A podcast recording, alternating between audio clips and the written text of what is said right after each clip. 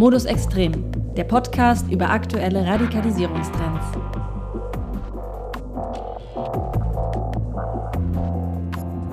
Hallo und herzlich willkommen zur neuen Folge Modus Extrem, dem Podcast über radikale Menschen, was sie tun und was das mit der Gesellschaft macht.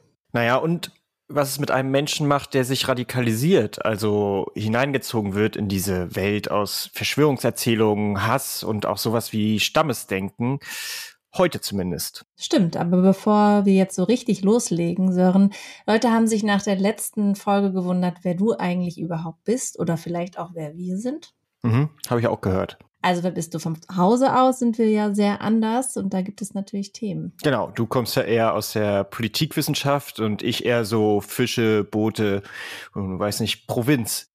Ähm, nee, im Ernst. Also ich bin Sören Musial, Journalist und Soziologe. Ich arbeite bei Modus ZAD als Research Fellow und mache nebenbei so Kram mit Medien über Radikalisierung, Rechtsextreme und Terrorismus. Zuletzt zum Beispiel eine Doku-Podcast-Reihe über Ken Jebsen. Ja, ich bin schon länger hier zu hören. Die Personen, die dem Podcast auch schon eine Weile folgen, die wissen das auch. Aber ich bin Julia Strasser. Ich bin Medien- und Politikwissenschaftlerin. Ich arbeite auch bei Modus ZAD, allerdings als pädagogische Mitarbeiterin und habe in den letzten Jahren viel Kram so im Bereich Medienpädagogik, Radikalisierung und Prävention gemacht. Und ich habe eben vor anderthalb Jahren begonnen, bei Modus diesen Podcast zu entwickeln und zu moderieren. Und ich mag übrigens auch Fische und Boote. Okay. Gut, haben wir das also auch. Ähm, wir waren stehen geblieben bei Menschen, die reingezogen werden in die Welt der Verschwörungserzählungen. Ja, gerade im letzten Jahr mussten wir erkennen, Verschwörungserzählungen werden immer präsenter und es entstand so ein bisschen der Eindruck, es sind auch immer mehr Menschen, die ihnen Glauben schenken. Was ja umso erschreckender ist, wenn man sich anguckt, wie Hanebüchen die Sachen teilweise waren, für die Leute sich neben Reichsbürgerinnen und Neonazis auf die Straße gestellt haben. Es war QAnon, es ging um Mikrochips in den Impfungen, Diktatur. Auf jeden Fall. Andererseits kann man aber auch sagen, neu ist das an sich natürlich nicht. Klar, die Inhalte sind leicht andere, aber viele Leute, die da seit 2020 demonstrieren, die waren eben schon vor Jahren auf der Straße bei ebenso verschwörungsideologischen Veranstaltungen. Veranstaltungen. Mhm. Also den Eindruck hat zumindest auch Anja Sanchez Mengeler. Sie war vor Jahren Verschwörungsgläubige und bezeichnet sich heute als sogenannte Aussteigerin. Manche kennen sie vielleicht sogar aus der ein oder anderen Talkshow. Ihre Geschichte ist auf jeden Fall sehr spannend. Genau, und mit ihr konnte ich über Radikalisierung und auch ihren Ausstieg sprechen. Herausgekommen ist, wie ich finde, ein interessantes Gespräch. Ich finde auch. Hier also das Interview. Ja, schönen guten Tag, Frau Sanchez-Mengela. Sie haben irgendwann in der Welt überall Verschwörung gesehen und Sie sagen selbst von sich jetzt, Sie waren Verschwörungsgläubige. Und ich fände es sehr spannend, ähm, erstmal mit einem Einstieg in Ihre Biografie zu beginnen. Wie war denn die Entwicklung dahin, dass Sie überall in der Welt Verschwörungen gesehen haben? Hm, also es begann nach einem persönlichen Schicksalsschlag. Mein Mann hatte 2011 einen Herzinfarkt in noch relativ jungen Jahren. Mit 41 ist das jetzt nicht üblich und er war auch jetzt nicht der übliche Risikopatient. Nach diesem Schock er, versucht man erstmal Ursachenforschung zu betreiben. Also wo kommt es her? Was waren jetzt die medizinischen Gründe und was kann man tun, um auch seinen Gesundheitszustand zu verbessern? Da bin ich dann eben sehr viel im Internet unterwegs gewesen und habe mich erst ganz normal über gesunde Ernährung informiert, bin aber auch dann auch auf Themen aufmerksam geworden, wie zum Beispiel das Agieren des Nahrungsmittelkonzerns Nestlé oder das ähm, Pestizid Glyphosat von der Firma Monsanto. Und mein Mann und ich hatten eine, da haben eine gemeinsame Bekannte, mit der habe ich mich darüber ausgetauscht. Diese Bekannte war allerdings schon verschwörungsgläubig und hatte dann auch manchmal ein paar andere ähm, ja, Antworten, als man die so vom normalen Umfeld her kennt. Und sie sagte auch manchmal so Dinge wie, ja, leg mal dein Handy weg, wenn wir über solche Themen sprechen, wer weiß, wer da noch mithört. Das war jetzt, ähm, habe ich damals überhaupt nicht ernst genommen, eher belächelt, habe sie aber trotzdem akzeptiert, weil sonst hatte sie eigentlich schon immer eine sehr fundierte Meinung und wir waren auch auf einer Wellenlänge. Also das war noch recht harmlos. Dann gab es aber die ähm, NSA-Affäre, als Edward Snowden an die Öffentlichkeit kam und da ging und dann eben uns allen mitgeteilt hat, dass der NSA uns alle abhören kann und auch Gespräche auf, aufzeichnet. Ähm, das war ja die Bestätigung der Geschichte meiner Bekannten, die eben gesagt hat, ja, ähm, ne, wir werden alle abgehört. Und das hat mich dann ja doch sehr ins Zweifeln gebracht. Zusätzlich hatte ich auch über Facebook ähm, eine Seite ähm, ja geliked, die hieß Anonymous Kollektiv und war eigentlich so mit netzpolitischen Themen unterwegs, hatte dann aber auch fast gleichzeitig oder ähm, angefangen, auch Verschwörungsmythen zu posten. Würden Sie sagen, dass also der Schicksalsschlag Ihres Mannes so eine Art Schlüsselmoment war, dass Sie dann da auch bereit waren, sich irgendwie nochmal in so andere Bereiche zu wagen? Ich würde eher den Schlüsselmoment bei Edward Snowden sehen, weil er sozusagen eine Prophezeiung meiner Bekannten erfüllt hatte.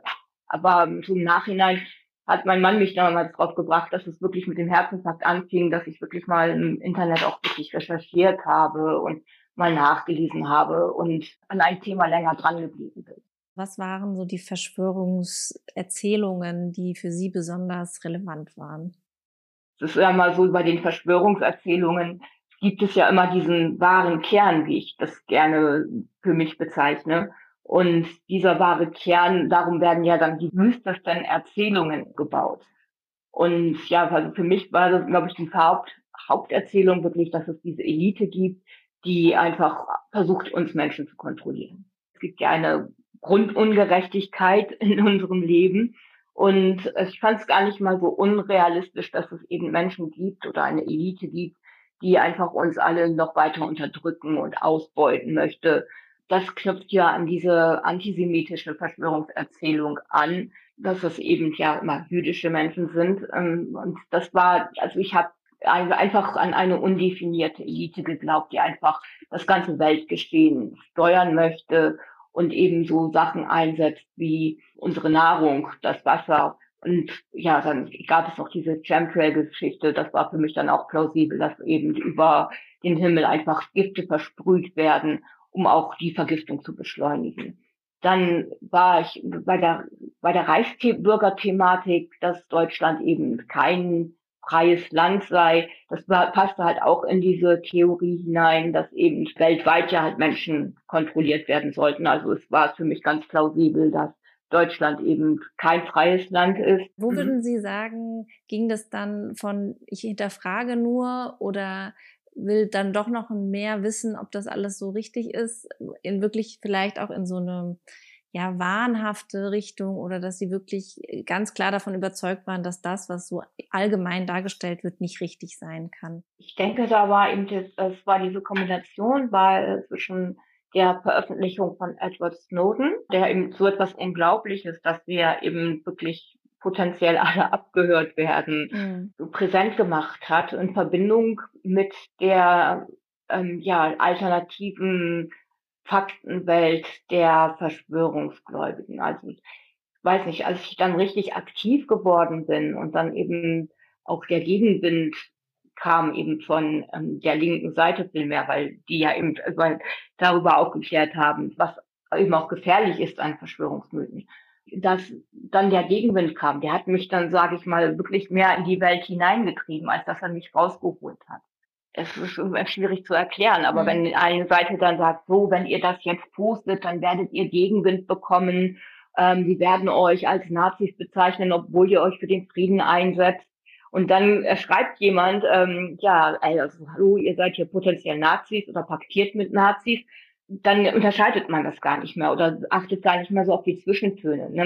Man hört man nicht, ihr paktiert mit Nazis, man hört nur, ihr seid Nazis, weil das mhm. die andere Seite vorher schon geschrieben hat. Ja, und so kommt man, denke ich, immer tiefer in die Szene hinein, weil die ja sozusagen immer schon prophezeien, was dann passiert mhm. wird.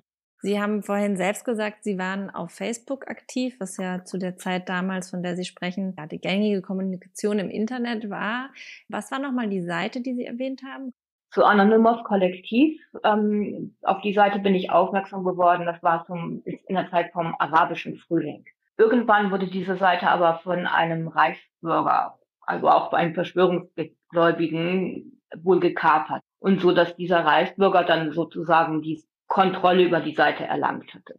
und dann eben anfing, wirklich auch Verschwörungserzählungen zu posten.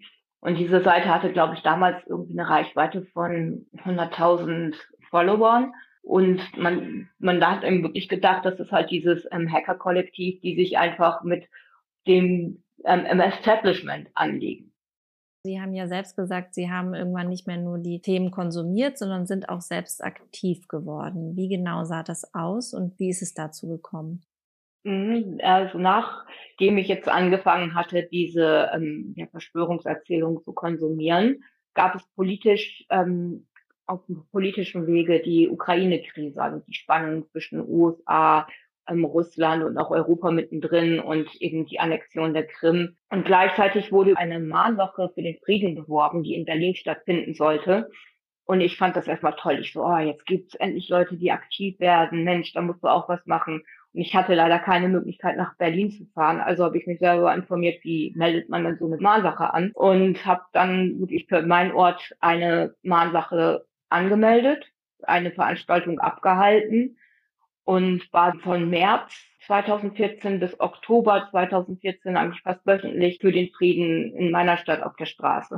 Und war Ihnen da von Anfang an oder währenddessen immer klar, mit was für Menschen Sie da demonstrieren gehen? Also, dass Sie da vielleicht auch mit Personen demonstrieren gehen, die auch noch andere Werte teilen?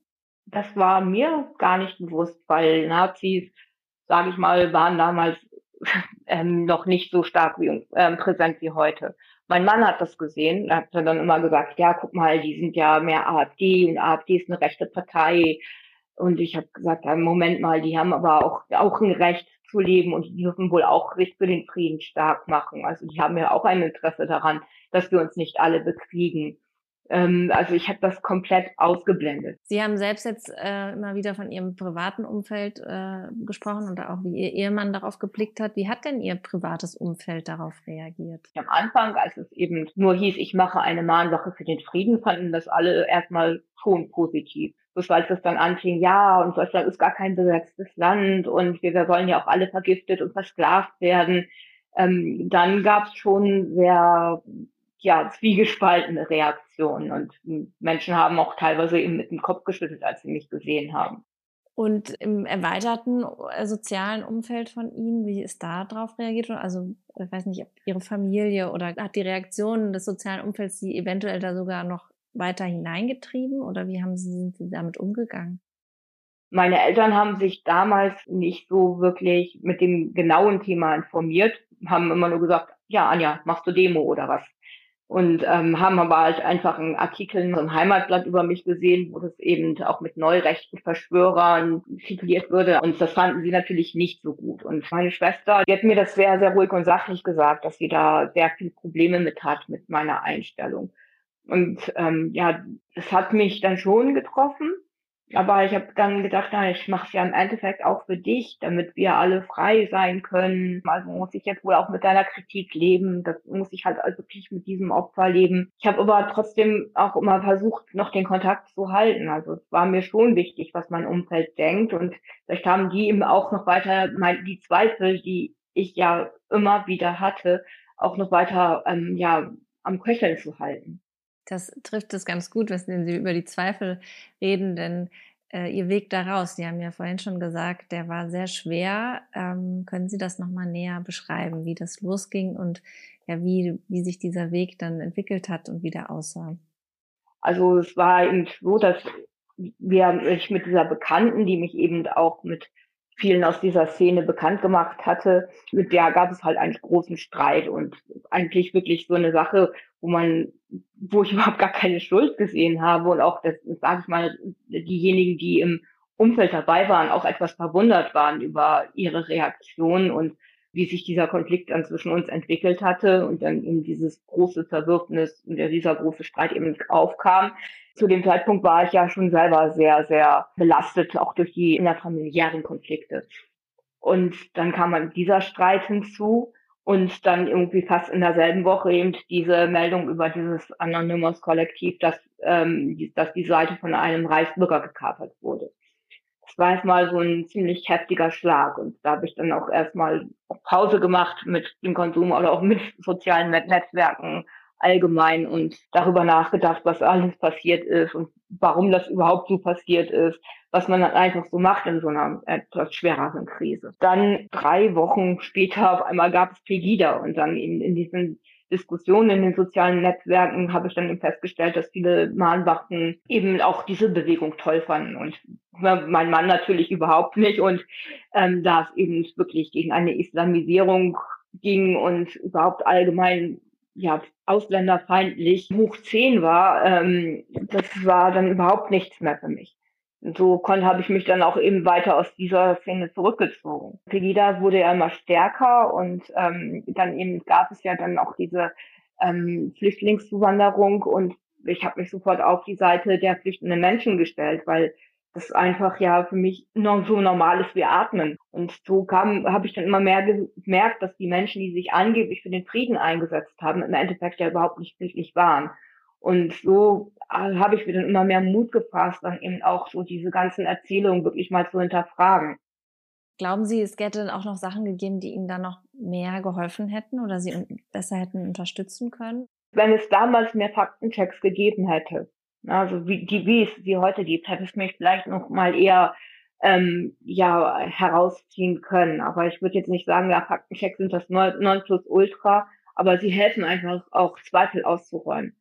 Jetzt sind wir nun seit über einem Jahr in dieser Pandemie und Sie beobachten ja mit Sicherheit auch die Entwicklungen. Und ich glaube auch, das war so ein bisschen der Punkt, an dem Sie angefangen haben, mit Ihrer Geschichte an die Öffentlichkeit zu gehen. Wie sehen Sie diese ganzen Entwicklungen? Ja, so es ist, glaube ich, eine Mischung aus allem. Also teilweise ist das wirklich so, als ob ich in einen Spiegel in die Vergangenheit gucken würde, weil so wie es damals war, ist es im Endeffekt heute auch. Also ich sehe Menschen genauso argumentieren, wie ich damals selber argumentiert habe. Sehe manchmal wirklich ähm, ja, Entwicklungen auch bei diesen ähm, ja, Demos, ne, wo man, wo sich die Menschen dann freudig in den Armen liegen und sich dann eben so freuen, diese Menschen einander zu sehen und dann eben für etwas Gutes auf die Straße gehen, sich selber bestätigen. Das hatten wir damals alles in kleineren Rahmen. Also manchmal bin ich wirklich wütend, wenn ich dann wirklich so die Menschen ähm, sehe, wie die wirklich so eine Wut auf alle anderen haben und auch manchmal so eine Arroganz an den Tag legen. Aber ich denke, diese Wut ist vielleicht auch noch ein bisschen mit Scham behaftet, weil ähm, ja ich früher selber so war. Und dann manchmal bin ich auch nur peinlich berührt und denke mir, oh mein Gott, das wo warst du auch mal, wie gut, dass ich da raus bin. Manchmal auch so die Erleichterung. Und manchmal ist es auch einfach nur traurig, weil ich selber Menschen kenne, die jetzt eben da auch voll in der Szene drin sind und da jetzt auch gar nicht, auch nicht durch mich und durch meine Erfahrung wieder rauszuholen sind und wo man dann einfach nur ähm, ja, hoffen kann und Traum drücken kann, dass sie eben selber ihre Zweifel sehen, auf diese fühlen und vielleicht diesen auch irgendwann nachgehen können. Ganz aktuell eine Frage seit kurzem ist ja äh, bekannt, dass KenFM vom Verfassungsschutz beobachtet wird. Ken Jebsen, war der damals für Sie schon relevant? Oh ja, ich habe ihn damals sehr bewundert. Also ich fand ihn damals wirklich richtig, richtig toll. Ich habe zwar sehr viel von Anonymous Kollektiv ähm, geredet, weil es eben auch so die Seite war, aber auch KenFM würde ich an diese Stelle setzen, ähm, weil er eben auch so, ja, einen emotional packen kann und sehr viele Worte benutzt, um Sachen zu beschreiben. So der Wut, die man selber dann empfindet, wenn man dann, wenn man denkt, ja, man wird hier benutzt, versklavt und soll ausgerottet werden. Diese Wut hat er sehr gut verpackt und konnte sie immer gut nach außen transportieren. Also ja, ich habe ihn auch geteilt. Ich fand ihn eigentlich immer noch als gemäßigt. Wenn ich, ich Entschuldigung, dass ich lache, weil jetzt im Nachhinein betrachtet sehe ich das natürlich komplett anders, aber fand ihn damals noch gemäßigt und habe ihm auch noch sehr lange zugehört. Deswegen ist es schon, glaube ich, ganz gut und wichtig, dass ähm, der Verfassung, Verfassungsschutz ihn beobachtet, weil diese Szene sich auch so unglaublich schnell radikalisiert hat und ich denke er, auch er mit dieser Szene. Also Sie würden schon sagen, dass er auch für Sie damals vielleicht mit ein Faktor war oder auch für viele andere das ist auf jeden Fall. Ja, das kann ich verstehen. Und ich würde auch sagen, also auf jeden Fall war er auch so eine Galionsfigur der Mahnwachenbewegung. Also was der Boris Reitschuster ähm, jetzt, sag ich mal, für die Corona-Bewegung ist, war er, glaube ich, für die Mahnwachenbewegung. Sie würden dann eine Parallele setzen zwischen den beiden mhm. oder Ihrer Meinung nach ist Boris Reitschuster jetzt so eine neue Galionsfigur? Mhm, ja, so finde ich schon. Ich finde ihn ganz schrecklich, aber ich sehe halt auch, wie ähm, die äh, Verschwörergemeinschaft auf ihn reagiert und ihn feiert. Und ich schüttel einfach nur mit dem Kopf. Also ich verfolge, wenn ich ähm, die Chance habe, verfolge ich eher die Bundespressekonferenz live und bekomme das dann natürlich mit und sehe dann auch, wie er dann die Nachrichten und da die Aussagen dann einfach in Nachrichten verarbeitet und kann da auch einfach nur noch mit dem Kopf schütteln. Was haben Sie für Tipps für Angehörige von Verschwörungsgläubigen? Was vielleicht können Sie da aus Ihrer eigenen Erfahrung ein bisschen was noch erzählen? Also ich, wichtig finde ich, also dass man versucht, wirklich möglichst respektvoll mit demjenigen zu reden, auch wenn man dann denkt, ey, was redest du da für ein Blödsinn, dass man dem anderen trotzdem das Gefühl gibt, hey, du bist mir wichtig.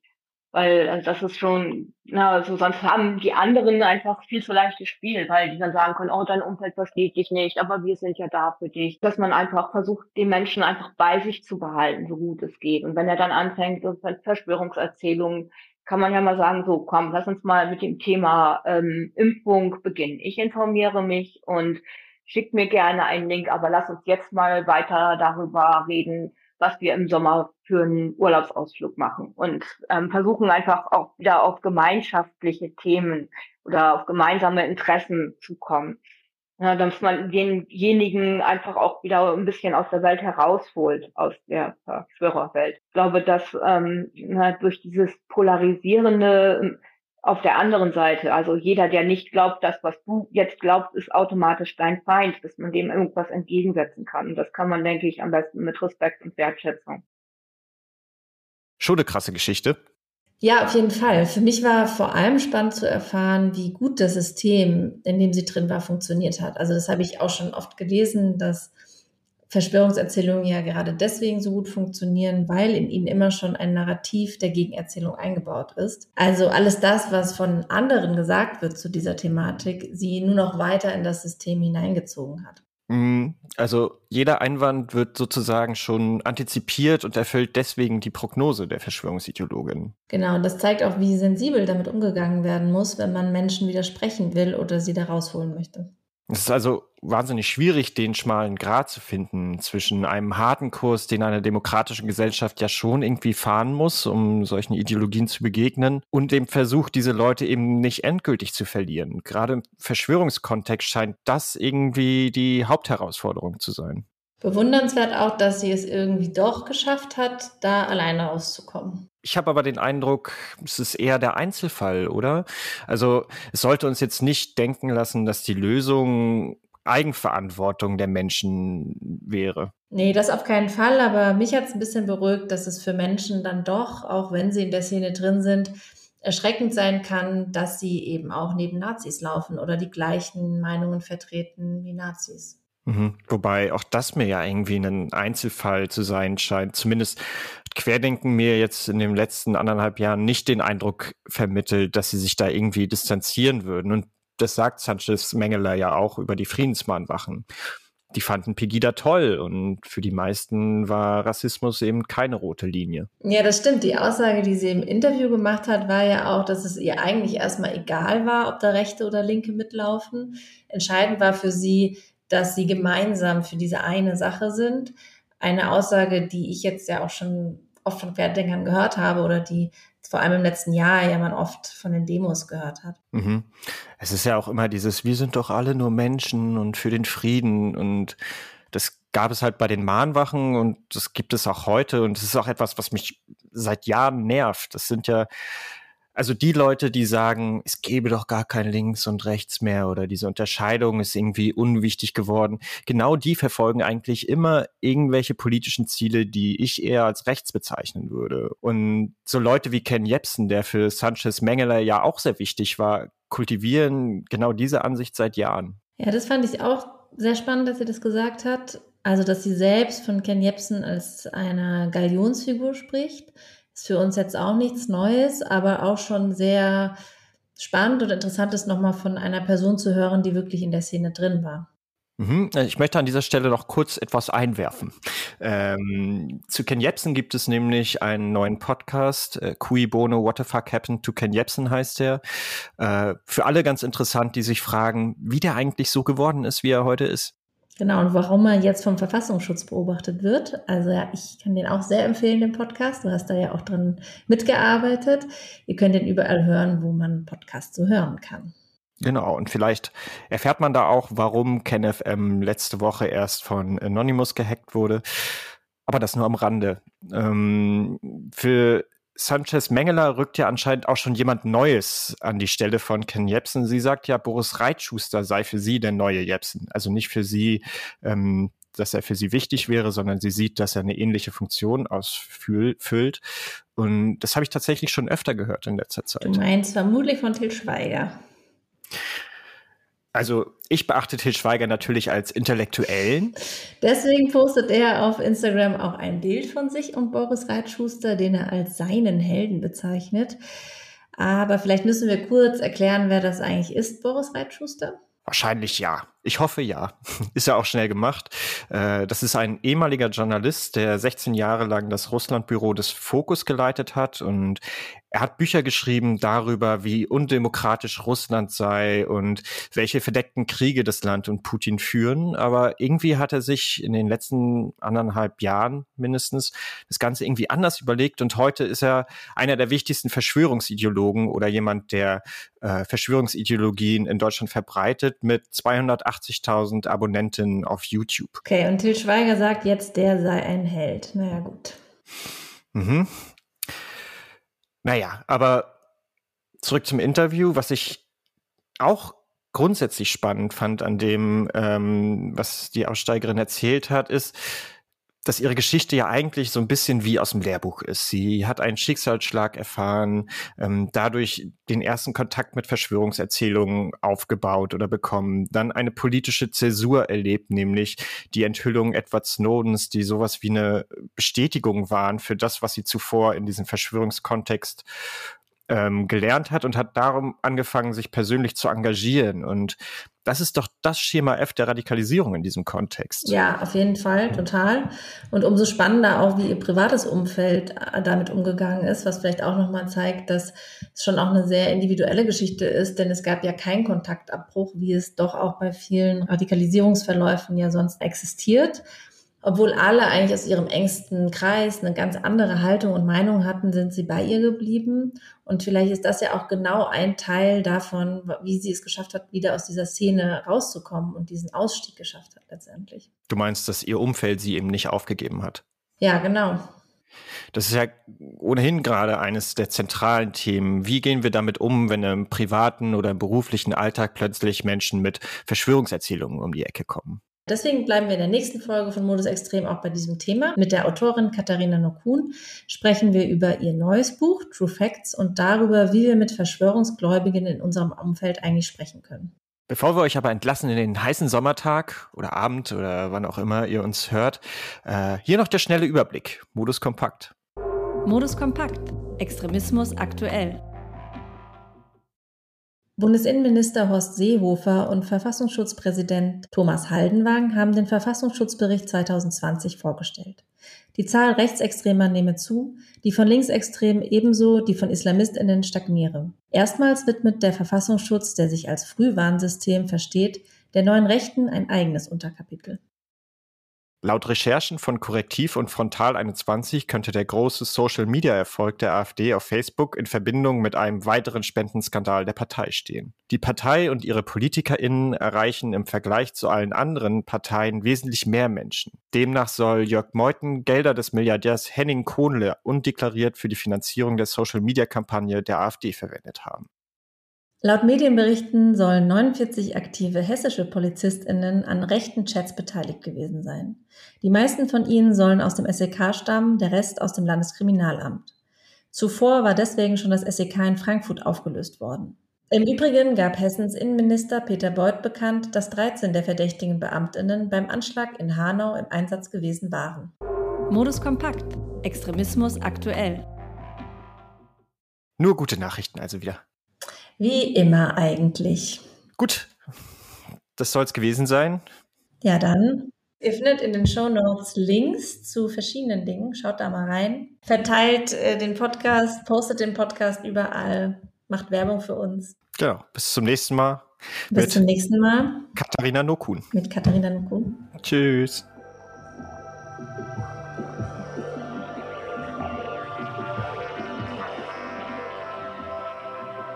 Modus Extrem. Produziert von Modus ZAD, dem Zentrum für angewandte Deradikalisierungsforschung.